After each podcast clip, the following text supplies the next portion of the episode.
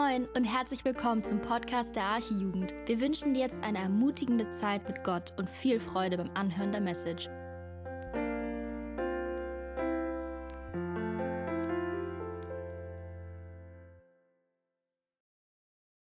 Ja, moin zusammen.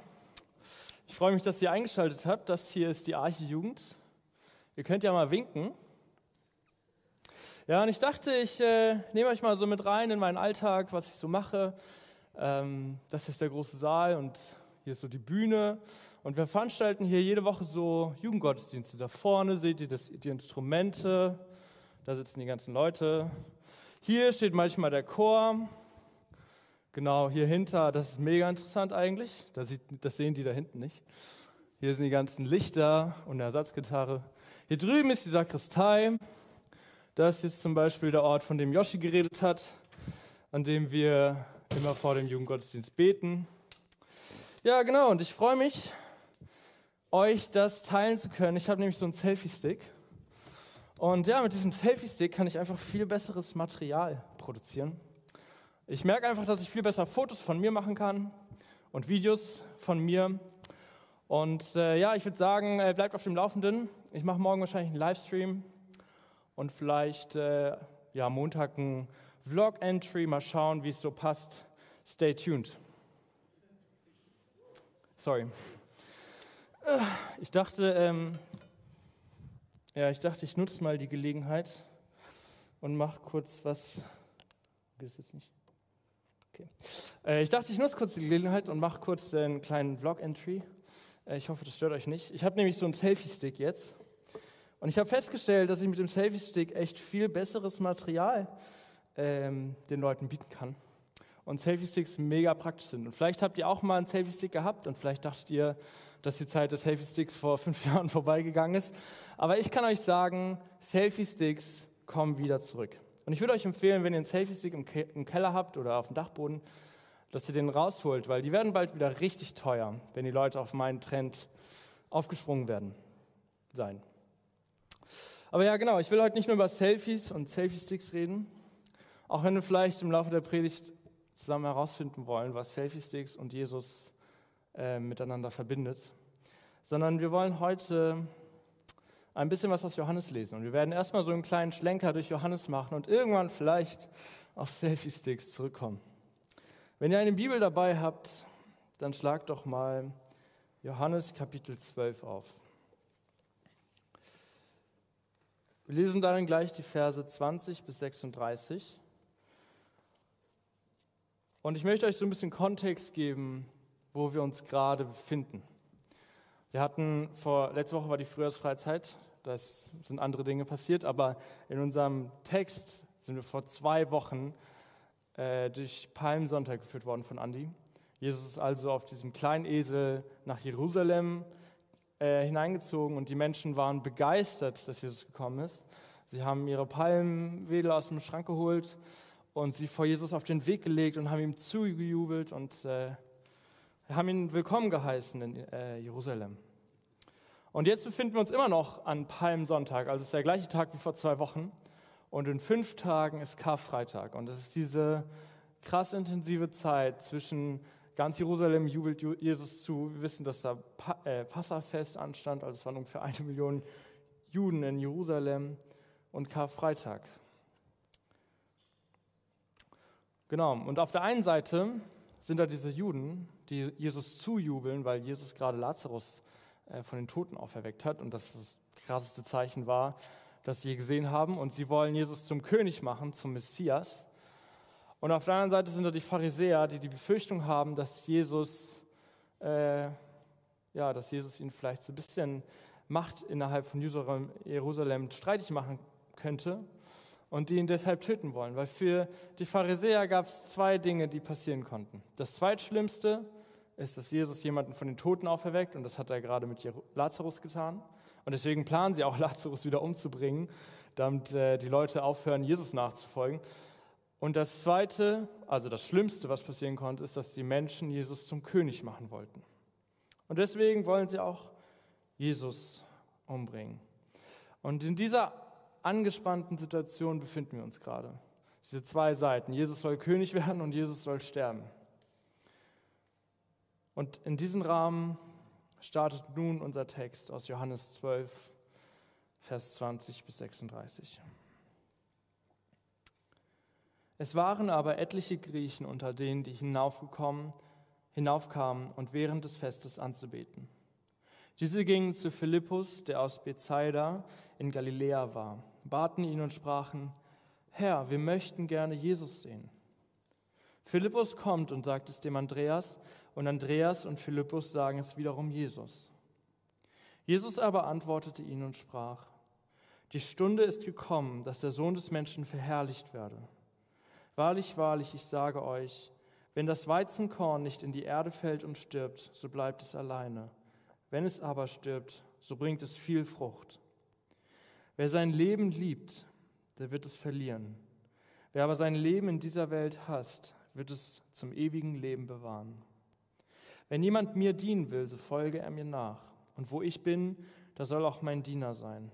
Und wenn jemand mir dient, so wird ihn mein Vater ehren. Jetzt ist meine Seele erschüttert. Und was soll ich sagen? Vater, hilf mir aus dieser Stunde. Doch darum bin ich in diese Stunde gekommen. Vater, verherrliche deinen Namen. Da kam eine Stimme vom Himmel und die sprach, ich habe ihn verherrlicht und ich will ihn wiederum verherrlichen. Die Menge nun, die dabei stand und dies hörte, sagte, es habe gedonnert. Andere sagten, ein Engel hat mit ihm geredet. Jesus antwortete und sprach, nicht um, meine, nicht um meinetwillen ist diese Stimme geschehen, sondern um euretwillen. Jetzt ergeht ein Gericht über diese Welt. Nun wird der Fürst dieser Welt hinausgeworfen werden. Und ich, wenn ich von der Erde erhöht bin, werde alle zu mir ziehen. Das sagte er aber, um anzudeuten, durch welchen Tod er sterben würde. Die Menge antwortete ihm, wir haben aus dem Gesetz gehört, dass der Christus in Ewigkeit bleibt. Wie sagst du denn, der Sohn des Menschen müsse erhöht werden? Wer ist dieser Sohn des Menschen? Da sprach Jesus zu ihnen, noch eine kleine Zeit ist das Licht bei euch. Wandelt, solange ihr das Licht noch habt, damit euch die Finsternis nicht überfällt.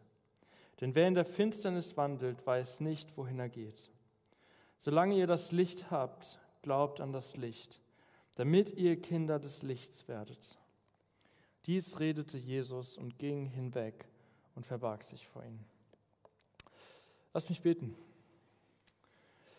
Jesus, Herr, ich danke dir dafür, dass du durch dein Wort sprichst und dass wir zu dir kommen können und ähm, ja, von dir lernen dürfen, Herr. Und ich danke dir dafür, dass dein Wort lebendig ist und ähm, dass wir dadurch dir begegnen dürfen, dass du dich selbst uns offenbart hast, Herr. Und ich möchte dich bitten, dass du diesen Abend heute gebrauchst, um zu uns zu sprechen danke, dass du verheißen hast, dass dein Wort nicht leer zurückkommen wird, äh, sondern dass du es gebrauchst, um in unseren Herzen, ähm, ja, unsere Herzen auf dich auszurichten, Herr. Und ich möchte dich bitten, dass du mir heute Gnade schenkst, diesen Text zu predigen und dass du uns allen Gnade schenkst zu hören und deine Stimme zu hören, dein Wort zu hören und es tief in unser Herz fallen zu lassen, Herr.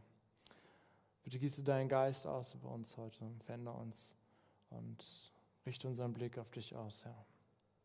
Amen. Amen. Normalerweise habe ich eigentlich immer drei Punkte in der Predigt. Also, ja, die es dann irgendwie gilt anzuwenden oder die so ein bisschen die Predigt strukturieren. Und das ist heute ein bisschen anders.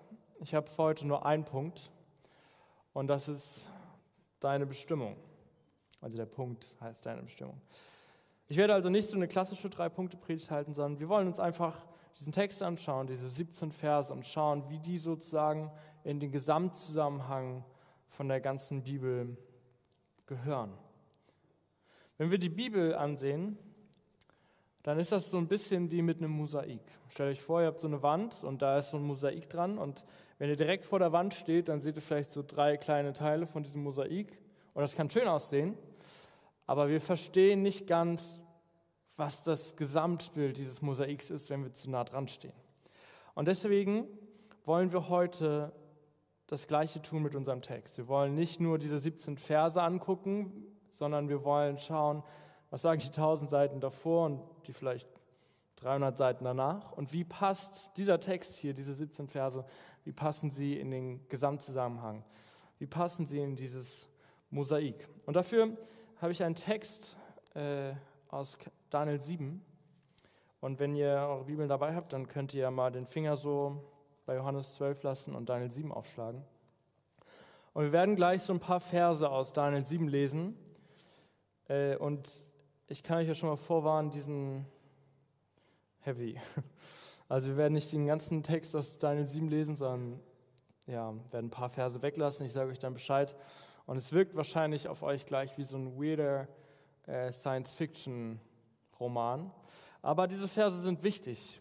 Und äh, die Menschen, die damals bei Jesus waren, kannten diese Verse und hatten sie im Kopf. Und deswegen ist es wichtig, dass wir diese Verse auch kennen und auch im Kopf haben. Genau, Daniel 7. Daniel ist so ein kleiner Prophet, findet ihr, falls ihr den noch sucht, nach Hesekiel. Hesekiel ist da so ein bisschen größer. Wenn ihr bei Psalmen seid, dann müsst ihr noch weiter nach hinten blättern. Viel Erfolg. Ich lese schon mal. Daniel 7, ab Vers 2. Daniel begann und sprach, ich sah bei Nacht in meinem Gesicht, also in seinem Traum, und siehe, die vier Winde des Himmels brachen los auf das große Meer, also das Mittelmeer. Und vier große Tiere stiegen aus dem Meer empor, jedes verschieden vom anderen. Das erste glich einem Löwen und hatte Adlerflügel. Ich schaute, bis ihm die Flügel ausgerissen wurden und es von der Erde aufgerichtet und wie ein Mensch aufrecht auf seine Füße gestellt wurde und wie ihm ein menschliches Herz gegeben wurde. Und siehe, das andere, das zweite Tier glich einem Bären und es war nur auf einer Seite aufgerichtet und hatte drei Rippen und in seinem Maul zwischen seinen Zähnen. Und es wurde zu ihm so gesprochen, steh auf, friss viel Fleisch. Danach schaute ich weiter und siehe ein anderes Tier, wie ein Panther. Das hatte vier Vogelflügel auf seinem Rücken und vier Köpfe hatte dieses Tier und ihm wurde Herrschaft verliehen. Nach diesem sah ich in den Nachtgesichten und siehe ein viertes Tier, furchterregend, schrecklich und außerordentlich stark. Es hatte große eiserne Zähne, fraß und zermalmte und zertrat das Übrige mit den Füßen. Es war ganz anders als alle vorherigen Tiere und hatte zehn Hörner. Während ich Acht gab auf die Hörner, siehe, da stieg ein anderes kleines Horn zwischen denselben auf. Und drei der vorherigen Hörner wurden von ihm ausgerissen. Und siehe, dieses Horn hatte Augen wie Menschenaugen und ein Maul, das große Dinge redete. Und dann ab Vers 13. Ich sah in den Nachtgeschichten, äh, Nachtgesichten, sorry, und siehe, es kam einer mit den Wolken des Himmels, gleich einem Sohn des Menschen. Und er gelangte bis zu den Hochbetagten und wurde vor ihn gebracht. Und ihm wurde viel Herrschaft, Ehre und Königtum verliehen. Und alle Völker, Stämme und Sprachen dienten ihm. Seine Herrschaft ist eine ewige Herrschaft, die nicht vergeht und sein Königtum wird nie zugrunde gehen. Und dann in Vers 17 kommt sozusagen die Auflösung zu unserem kleinen Science-Fiction-Teil. Vers 17, jene großen Tiere, vier an der Zahl, bedeuten, dass vier Könige aus den Erden erheben werden. Aber die Heiligen des Allerhöchsten werden die Königsherrschaft empfangen und sie werden die Königsherrschaft bis in Ewigkeit behalten. Ja, bis in alle Ewigkeit.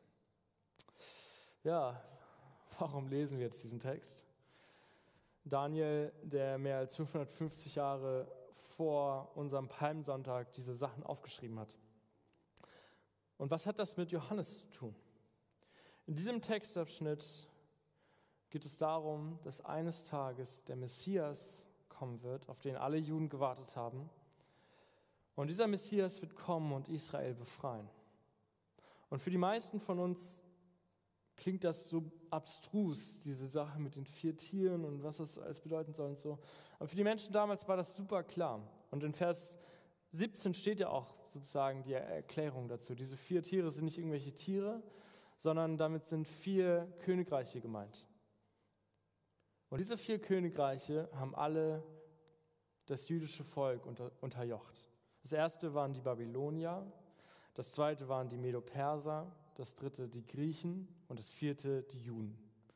Also 550 ziemlich pessimistische Jahre. Und vielleicht denkst du auch, dass das eine sehr, sehr negative äh, Prophezeiung für das Volk Israel war. Aber wenn wir uns das jetzt anschauen, welcher Phase die sich gerade befunden haben an Palmsonntag, dann war das auch ganz äh, verheißungsvoll, weil sie hatten schon die Babylonier hinter sich und die Medo-Perser und die Griechen. Und jetzt waren ja die Römer an der Macht. Und damit war die letzte Phase von diesem Traum, den Daniel, Daniels damals hat, Daniel damals hatte, erreicht. Und sie haben gewartet, dass jetzt dieser Messias kommt, von dem Daniel ja auch geschrieben hat, der sie befreit und endgültig äh, ja, frei macht von dieser Unterjochung und von dieser dauer, dauerhaften Unterdrückung. Und tatsächlich ist Daniel 7, dieser Text hier, der Grund, warum die Juden Jesus zum König machen wollten. Weil sie dachten, dieser Mann hat so viel Macht, der hat gerade jemanden von den Toten auferweckt, der wird uns auch von den Römern befreien. Dieser Text ist im Endeffekt der Grund, warum die Menschen da waren. Und ich glaube, wir können uns so ein bisschen diese aufgeregte Vorfreude vorstellen und diese aufgeregte Erwartungshaltung, warum die da alle ihre Palmwedel rausgeholt haben und Jesus so freudig empfangen haben in Jerusalem, weil sie dachten, jetzt endet endlich diese 550 Jahre lange Zeit der Unterjochung und ständigen äh, Versklavung.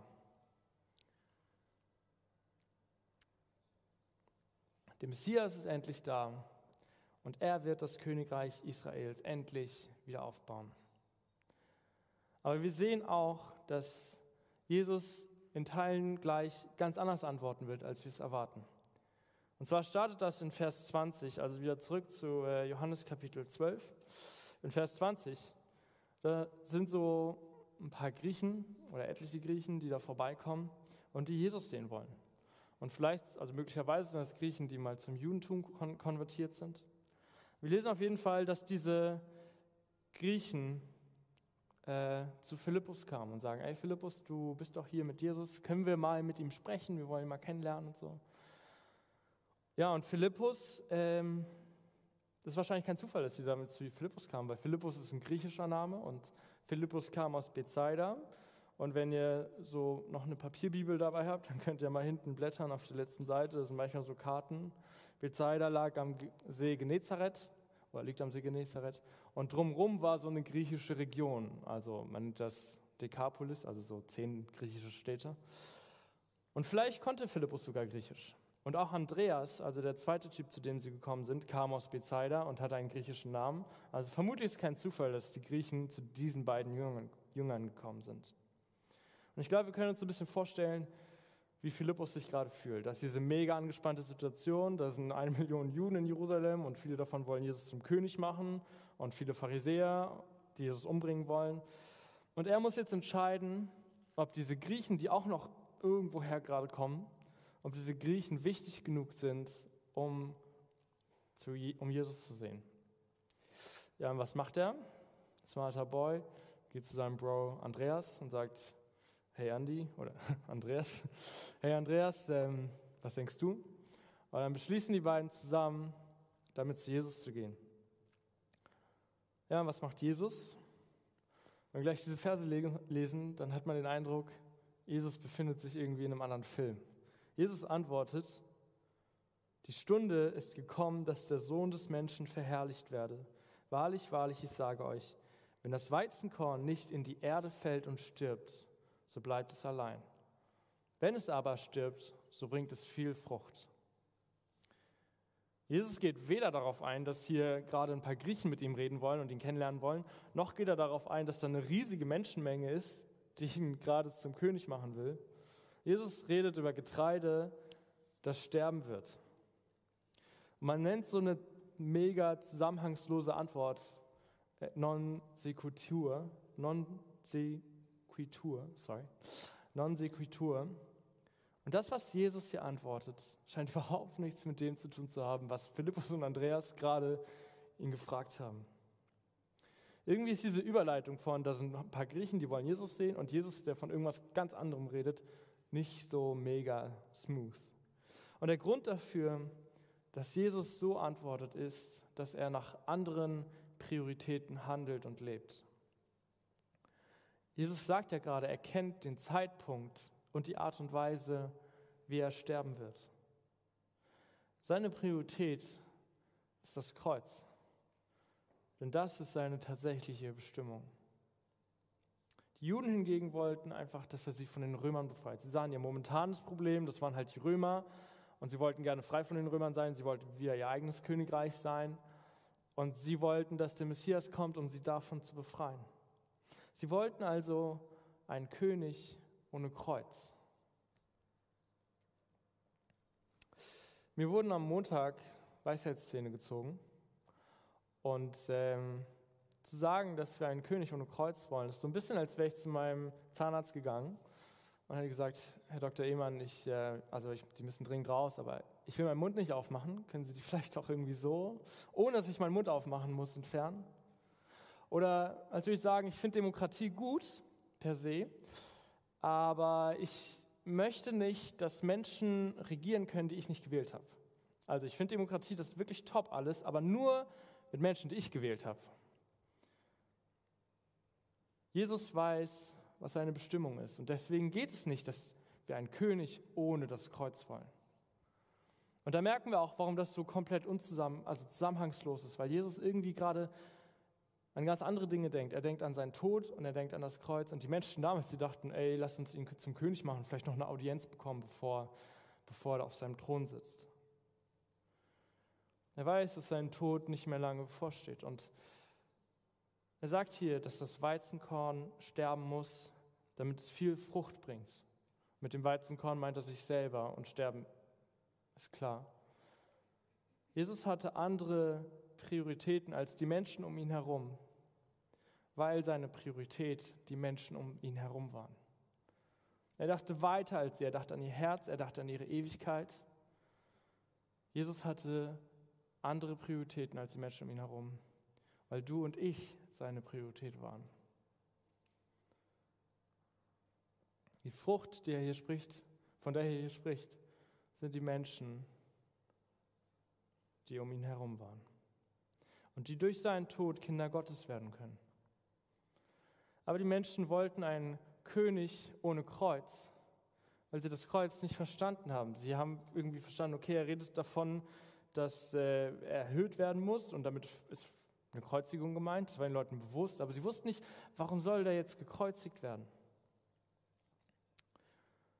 Und wenn wir Predigten halten würden, in denen wir so unangenehme Worte wie das Kreuz oder Sünde oder Buße weglassen würden und sagen, okay, wir konzentrieren uns nur noch auf die schönen Seiten oder die angenehmen Seiten wie Gottes Liebe und Fürsorge und Gnade und lassen die Hälfte des Evangeliums weg, dann würden wir nicht die Prioritäten setzen, die Jesus hier setzt, sondern würden Prioritäten setzen, die die Menschen um ihn herum gesetzt haben, die sozusagen das Angenehme wollten, die Befreiung von den Römern, aber nicht darüber nachdenken wollten, warum muss Jesus, warum redet er die ganze Zeit von seinem Sterben und von seinem Tod. Paulus schreibt auch in 1. Korinther 1, Vers 22 bis 23, während nämlich die Juden ein Zeichen fordern und die Griechen Weisheit verlangen, verkündigen wir Christus den Gekreuzigten, den Juden ein Ärgernis und den Griechen eine Torheit.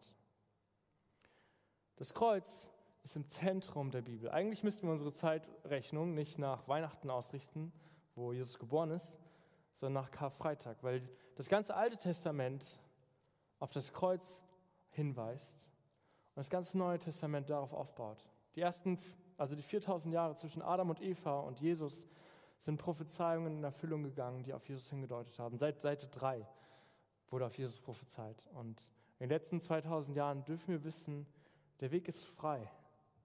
Der Weg ist frei zu Jesus. Jesus kannte seine Bestimmung. Und er sagt, dass er erhöht werden muss. Und dann sagen die Menschen um ihn herum in Vers 34, wir haben aber aus dem Gesetz gehört, also damit meinen sie das Alte Testament, dass der Christus in Ewigkeit bleibt. Wie sagst du denn, der Sohn des Menschen müsse erhöht werden, also sterben? Wer ist dieser Sohn des Menschen? Und das ist wieder dieser direkte Bezug zu Daniel 7. Ne? Erinnert ihr euch? Seine Herrschaft ist eine ewige Herrschaft. Sie beziehen sich auf diesen Vers aus Daniel 7. Und obwohl Jesus ihnen ja erklärt, er müsse sterben, damit diese Menschen zu Kindern des Lichts werden können, und obwohl er viele Zeichen und Wunder getan hat, wie zum Beispiel Lazarus aus den Toten aufzuwecken, trotzdem heißt es in Vers 37, glaubten sie nicht an ihn. Und die Frage, mit der sich jeder von uns heute hier auseinandersetzen muss, ist nun, was machst du mit dem, was du gehört hast? Willst du, dass dieser Jesus, der mehr als 300 Prophezeiungen aus dem Alten Testament erfüllt hat, dein Retter ist? Ein paar Kapitel vorher, in, Vers, in Kapitel 1, Vers 12, sagt auch Johannes in seinem Evangelium, allen aber, die ihn aufnahmen, denen gab er das Anrecht, Kinder Gottes zu werden, denen, die an seinen Namen glauben. Und in seinem Brief schreibt Johannes, also Johannes hat sowohl das Evangelium als auch drei Briefe geschrieben, und in einem ersten seiner Briefe schreibt Johannes in Kapitel 1, Vers 9, wenn wir aber unsere Sünden bekennen, so ist er treu und gerecht, dass er uns unsere Sünden vergibt und uns reinigt von aller Ungerechtigkeit. Der Weg zu Gott ist nicht kompliziert. Wir müssen nicht Theologie studiert haben, um zu Jesus zu kommen zu können, um Kinder Gottes zu werden. Der Weg ist frei. Das Einzige, was wir tun müssen, ist Jesus als unseren Retter anzunehmen. Also lass dich versöhnen mit Gott und vertraue darauf, dass Gott treu und gerecht ist, dass er dir eine neue Identität in ihm schenken wird. Jesus kannte seine Bestimmung und deswegen redet er hier von ganz anderen Dingen, als die Menschen ihn eigentlich hören, sagen wollen, sagen hören wollen. Sie wollen gerne, dass Jesus darüber redet, wie er sie befreien wird und wie er sein neues Königreich aufbaut und wie er die Römer in die Flucht schlägt. Und Jesus redet die ganze Zeit davon, dass er einen Tod sterben wird, damit die Menschen eine neue Geburt erfahren können und zu Kindern des Lichts werden können. Jesus kannte seine Bestimmung. Und er sagt uns auch, was unsere Bestimmung ist. Und darum geht es jetzt in, der zweiten Hälfte der Predigt.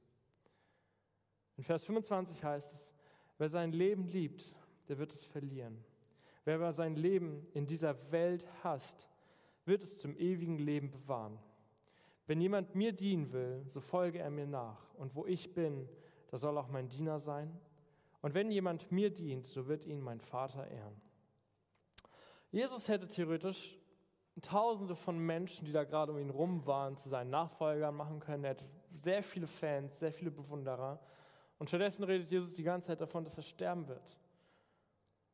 Er fordert die Menschen hier auch noch, also zusätzlich dazu, dass er die ganze Zeit von seinem Tod spricht, fordert er die Menschen auch dazu auf, ihren Selfie-Stick wegzulegen. Weil so ein Selfie-Stick Falls ihr euch an den nicht erinnert, dann wart ihr entweder zu spät oder auf Toilette. So ein Selfie-Stick symbolisiert, wie unsere Gesellschaft denkt. Wir wollen eine Gemeinde, die gut für uns ist und wir wollen eine Predigt, die uns anspricht und einen Lobpreis, der gut zu uns passt, der genau auf uns zugeschnitten ist. Wir wollen, dass alles für unsere Vorstellungen passt. Unser Blick ist von Natur aus wie mit so einem Selfie-Stick von Natur aus auf uns selbst gerichtet. Und wir gehen so durch diese Welt und gucken, wie wir vielleicht am besten aussehen können oder was uns am besten passt oder was am besten für uns ist. Und Jesus fordert die Menschen hier dazu auf, ihren Blick auf ihn und auf unsere Mitmenschen zu richten. Und ich möchte euch die herausfordernde Frage stellen, wie viele kamen heute hierher mit dem Wunsch, Gott zeigt mir, wen ich heute segnen kann. Jesus hat gesagt in Kapitel 13, auch in Johannes, ein neues Gebot gebe ich euch, dass ihr einander lieben sollt, damit wie ich euch geliebt habe, auch ihr einander liebt. Daran wird jedermann erkennen, dass ihr meine Jünger seid, wenn ihr Liebe untereinander habt.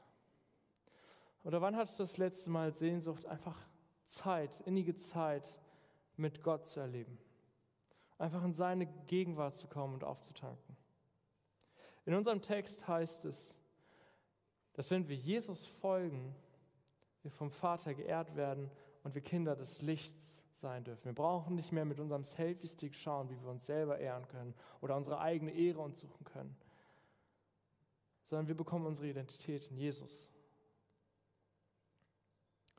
Und obwohl Gott hier, das ist so eine Stelle in Vers 28, ne, obwohl Gott hier aus dem Himmel spricht und sagt, ich verherrliche meinen Sohn. Und das ist das zweite Mal von drei. Ne? Es gibt noch eins bei der Taufe. Gott sagt ja hier, ich habe es getan, ich werde es wieder tun. Einmal bei Jesu Taufe und einmal bei seiner Verklärung, das kommt noch. Und hier in Vers 28 bestätigt Gott der Vater Jesus. Und obwohl wir das hier lesen und das eigentlich mega die krasse Stelle ist, über die wir einfach schnell drüber lesen, trotzdem versuchen wir unsere Erfüllung in so vielen Dingen um uns herum zu suchen. Vielleicht in unserer Arbeit oder in unserer Schule, in Erfolg, in Partnerschaften, in Sport, in Gesundheit, in Aussehen, in Leistung, in Anerkennung oder in Freundschaften. Oder was weiß ich, was euch, wo ihr versucht, so eure Erfüllung drin zu suchen. Ich glaube, jeder von uns kennt sich selbst am besten. Und ich glaube, jeder von uns hat damit zu kämpfen, dass wir merken, Jesus schenkt uns zwar eine neue Identität, aber es ist manchmal nicht so leicht, den Selfie-Stick liegen zu lassen und nicht auf uns selber zu schauen, sondern auf Jesus zu schauen. Jesus sagt, dass wenn wir diese Dinge mehr lieben als ihn, wir nicht das ewige Leben haben können. Und C.S. Lewis, dieser, der Autor von Narnia, hat, ähm, hat mal geschrieben, wenn ich in mir eine Sehnsucht spüre, die sich durch nichts in dieser Welt stillen lässt, dann ist die wahrscheinlichste Erklärung dafür, dass ich nicht für diese Welt geschaffen bin. Nachfolger Jesus, Jesus zu sein, hat zwar einen Preis, und zwar sich von allem zu lösen, was, äh, was uns wichtiger erscheint als er, aber wir finden in Jesus auch das Ziel unserer Sehnsucht. Jesus nachzufolgen bedeutet, den Selfie-Stick wegzulegen. Und Jesus sucht keine Bewunderer, sondern Nachfolger. Aber wenn wir wirklich verstehen, was der Gewinn der Nachfolge ist, dann ist es für uns leicht, weil dann ist der Preis nichts im Vergleich. Und ich will das deutlich machen an so einem Beispiel. Und zwar hatte ich mal als Kind ein Aquarium, ziemlich lange sogar, also fast zehn Jahre. Und äh, mein Nachbar, der war ungefähr so alt wie ich, der hatte auch ein Aquarium. Und ich weiß nicht, was mit seinen Fischen los war. Vielleicht, äh, keine Ahnung, vielleicht hat er die falsche Kombination von Fischen reingesetzt oder vielleicht hatten die auch einfach keinen Bock auf ihn. Auf jeden Fall sind seine Fische, wenn er den Deckel offen gelassen hat, immer aus dem Aquarium rausgesprungen.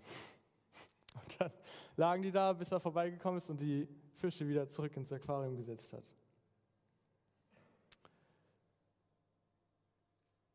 Im Grunde genommen sind wir ziemlich ähnlich wie diese Aquarienfische. Unsere Bestimmung ist es offensichtlich, im Wasser zu sein, also in unserem Beispiel übertragen auf uns, in der Gegenwart Gottes zu sein. Das ist unsere Bestimmung, dafür sind wir geschaffen. Und trotzdem glauben wir immer wieder, dass es andere Dinge gibt außerhalb des Aquariums, die besser für uns sind und wo wir lieber sein würden. Und Jesus bietet uns an, uns wieder zurück ins Aquarium zu setzen, diesen Weg zurück in Gottes Gegenwart frei zu machen. Und deswegen beantwortet er hier die ganze Zeit nicht die Fragen, weil er auf was ganz anderes hinaus will, als das, was wir oft uns fragen. Wir sind oft so, ey Gott, ich sehe in meinem Selfie-Stick gerade, dass mich die Römer hier irgendwie bedrängen, kannst du nicht da irgendwas machen? Und Jesus denkt in anderen Dimensionen. Die Voraussetzung dafür, dass Jesus uns zurück ins Aquarium, also zurück in Gottes Gegenwart bringt, ist einfach, dass wir ihn mehr lieben als den Fußboden sozusagen. Wisst ihr, wenn der Fußboden außerhalb von Gottes Gegenwart ist, die ganzen Dinge außerhalb Gottes, von Gottes Gegenwart, dann ist die Voraussetzung dafür, dass wir Jesus mehr lieben. Das ist das, was der Text hier sagt. Und Jim Elliot, dieser bekannte Missionar mit dem noch bekannteren Zitat, dieser Missionar, der mal nach Südamerika gegangen ist, der hat im Prinzip diesen Vers nochmal zum Ausdruck gebracht. Und ich äh, paraphrasiere das mal, aber da heißt es, wir sind nicht dumm, wenn wir das verlieren, was wir eh nicht behalten können, aber das gewinnen, was wir nicht verlieren können. Und in dem Beispiel mit unseren Aquarienfischen, dann ist es vielleicht, dass sie die Zeit auf dem Fußboden verlieren, die sie eh nicht behalten können, weil Fische sind nicht dafür gemacht, auf dem Fußboden zu liegen, aber gewinnen, was sie nicht verlieren können, also ewiges Leben. Ein Jünger, ein Jünger Jesu zu sein bedeutet nicht, in die Kirche zu gehen und äh, vielleicht viele christliche Worte zu sagen und nicht so oft zu fluchen und vielleicht so einen Fisch auf dem Auto zu haben und äh, die Top Ten der christlichen Bands zu kennen oder ähm, ja, in der Predigt Notizen zu machen. Genauso wenig wird ein, einer von uns zu einem HSV-Profi, nur weil wir ein HSV-Trikot anziehen. Jesus wollte nicht, dass die Menge von Bewunderern ihm nachlaufen, sondern er wollte echte Jünger, die bereit sind, ihre Zeit, ihr Geld und ihr Leben für ihn in seine Hand zu geben. Also lasst uns anfangen, für Jesus zu brennen. Brennen ist nicht, ein Fisch aufs Auto zu kleben oder manchmal sonntags in die Kirche zu gehen. Für Gott zu brennen bedeutet, ihn in jedem Bereich von unserem Leben zu ehren. Und bereit zu sein, für ihn den Selfie-Stick wegzulegen. Bereit zu sein und für ihn zu investieren. Brennen bedeutet, Herausforderungen wie Sorgen und Nöte bei ihm abzulegen. Und das ist manchmal nicht so einfach. Manchmal fällt uns das schwer, weil wir denken, ey, wir folgen doch Jesus nach. Warum gibt es überhaupt Herausforderungen und Nöte und Sorgen? Aber Jesus hat uns nie verheißen, dass das Leben chillig wird und ohne Probleme, sondern Jesus hat uns gesagt, werdet Herausforderungen haben, aber ich werde bei euch sein. Brennen für Jesus bedeutet, an Gott festzuhalten, wenn es schwierig wird und es Opfer kostet. Und brennen bedeutet nicht nur Hörer zu sein, sondern das, was Jesus gesagt hat, auch tatsächlich umzusetzen und in unser Herz fallen zu lassen. Wenn er uns aufträgt, Jünger zu machen, worauf wartest du dann noch? Wenn er uns auffordert, alle unsere Sorgen bei ihm abzulegen, warum behältst du sie dann noch bei dir? Und wenn Jesus dir sagt, dass du ihm nicht nachfolgen kannst und gleichzeitig eine Sünde in deinem Leben versteckt halten kannst und tolerieren kannst, was willst du dann nicht loslassen? Manchmal wirkt es so, als wären wir Fische auf dem Boden und wir wollen den Boden nicht loslassen, weil wir denken, ey, wir sind extra hier rausgesprungen. Und manchmal, gerade bei dem Thema Nachfolge, weil es ein bekanntes Thema ist, manchmal wirkt es so, als müssten wir nicht tatsächlich die Dinge tun, zu denen Jesus uns aufruft, solange wir sie uns merken können. Vielleicht kennt ihr dieses Phänomen. Ich erkläre euch das noch ein bisschen.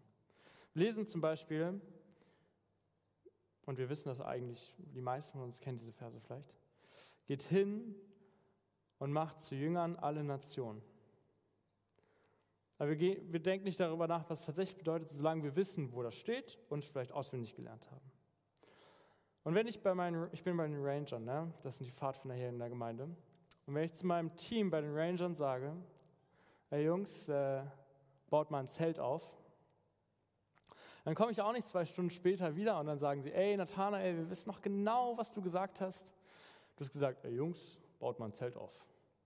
Und äh, wir haben die ganze Zeit darüber nachgedacht, was es bedeutet. Und wir wollen uns nächste Woche nochmal treffen am Dienstag und darüber nachdenken, uns austauschen, was es bedeuten würde, wenn wir tatsächlich ein Zelt aufbauen würden. Und wir haben sogar es auswendig gelernt und wir können es auf Altgriechisch aufsagen. Und wir haben jetzt auch zwei Kommentare geschrieben darüber, was es bedeutet, wenn wir Zelt bauen.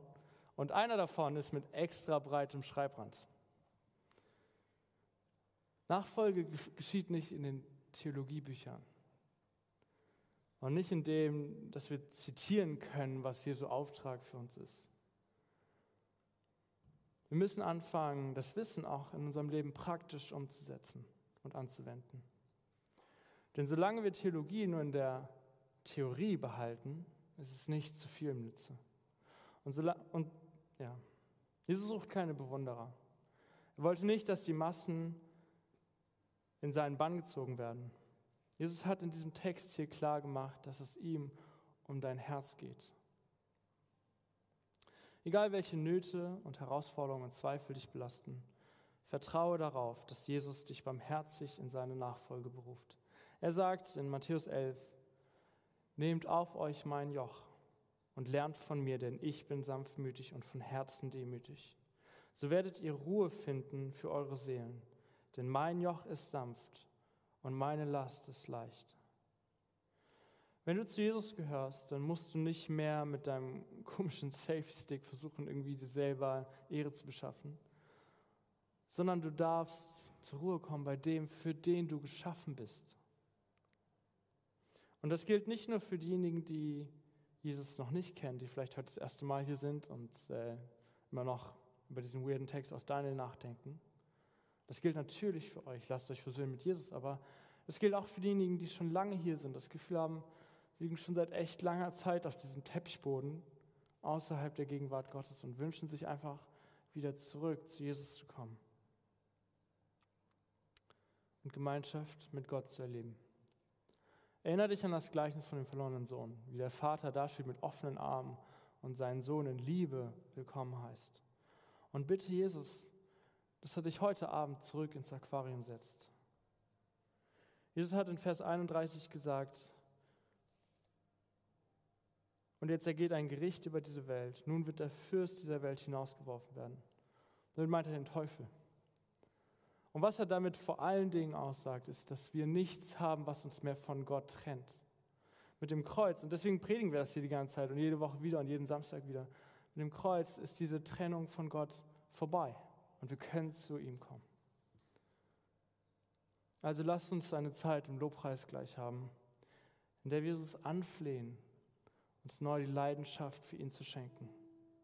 Und wenn es Sorgen oder Ängste oder Herausforderungen in deinem Leben gibt, die du gerade mit dir herumträgst, dann komm auch damit zu Gott. Sein Name ist Elroy, ein Gott, der dich sieht. Amen.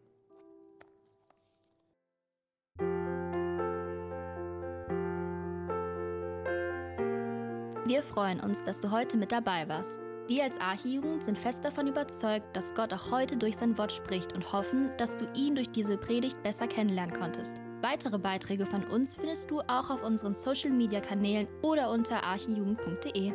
Bis dann, tschüss!